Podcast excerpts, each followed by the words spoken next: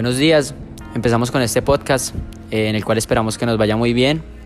Eh, nos presentamos eh, mis compañeros Sebastián Rivera, Noeli Mireles y mi persona, Santiago Valencia.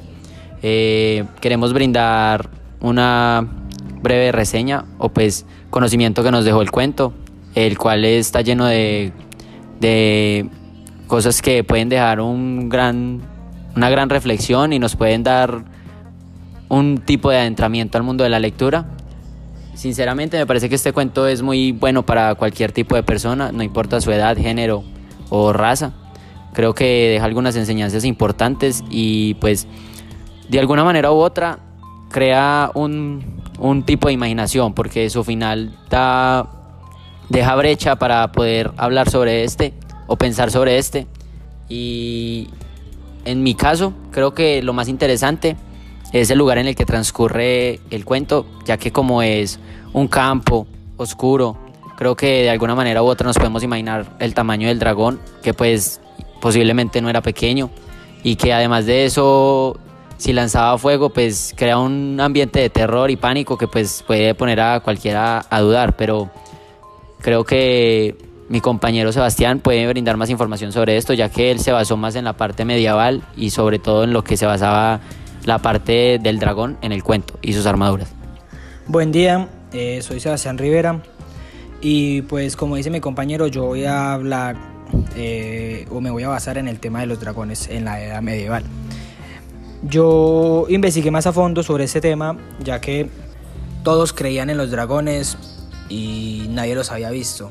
Entonces esto hizo crear un mito y poco a poco fue creciendo y ya la gente empezó a inventar historias de fantasía, empezó a crear o a inventar cómo era el dragón. La gente nunca lo había visto, pero entonces empezó como a tener ideas.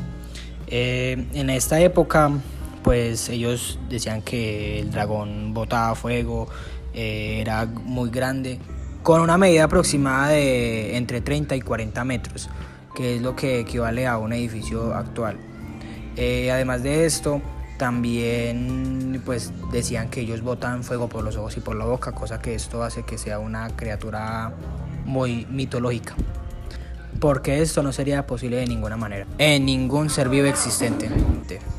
Además de esto, tener una armadura de hierro y metales preciosos no era algo muy inteligente en esta época, ya que si una criatura podía botar fuego, pues esta armadura podría derretirse y comprimir a la persona si es que no moría quemada antes, por lo cual no sería una muy buena idea.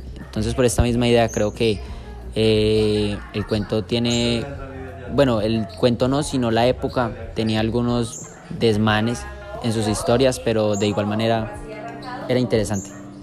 Mm, buenos días, en mi opinión, para mí la verdad el cuento tiene un inicio y un desenlace interesante, pero el final me pareció un poco mediocre, ya que no nos da un final conciso, nos toca dejarlo a nuestra imaginación o a nuestra creatividad, que aunque no está mal, porque nos deja ser un público crítico y conservador de nuestra opinión propia. Me parece que de igual manera es muy bueno que cuando un cuento, narración o historia finaliza tenga un final claro y detallado, para que así se pueda saber qué fue lo que sucedió realmente.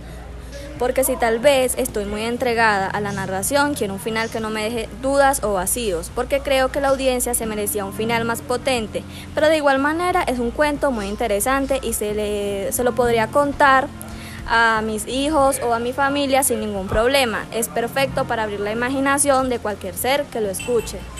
Bueno, dándole así final a este podcast, ya que el tiempo es corto y pues no pudimos hacer una crítica más, más avanzada, eh, pero de igual manera aprovechando el tiempo y pues la oportunidad. Eh, nos gustó mucho ese trabajo porque nos ayudó a conocernos, en especial por, lo por los nuevos que somos y pues porque de igual manera hicimos unos nuevos compañeros o amigos de trabajo. Entonces, pues muchas gracias profesora por ponernos atención y le deseamos un resto de feliz día y igual a los compañeros.